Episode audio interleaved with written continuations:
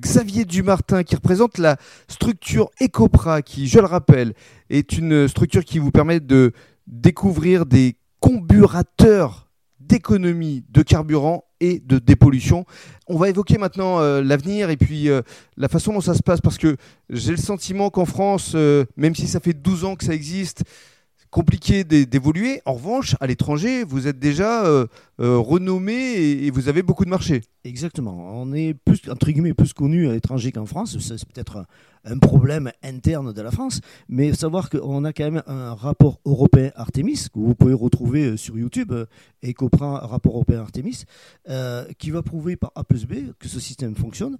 C'est le même test qu'a passé Total pour valider son Excellium, donc on est bien connu en Pologne.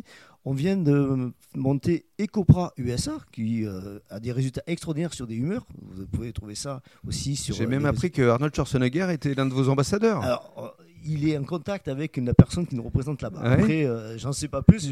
en tout cas, j'ai vu passer une vidéo où ah effectivement, il, était très euh, euh, friand de ce système parce qu'effectivement, ça consomme moins et ça pollue moins. C'est ça le vrai message. Exactement, ça, pollue moins et ça consomme moins. On, veut faire tous un geste pour la planète, mais hélas, par moment, on ne comprend pas pourquoi il y a des blocages quelque part. C'est un petit peu dommage. Mmh.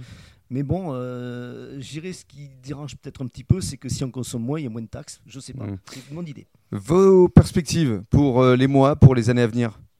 Ben, je dirais, euh, vu qu'on est en sorte de confinement, qu'on nous parle qu'on va faire des primes à la casse ou des retours aux, automobiles neuves, pourquoi ne pas équiper les vieux véhicules avec ce système-là pour moins polluer, moins consommer Et ça coûtera encore moins cher à tout le monde. On n'a pas besoin de dépenser de l'argent public.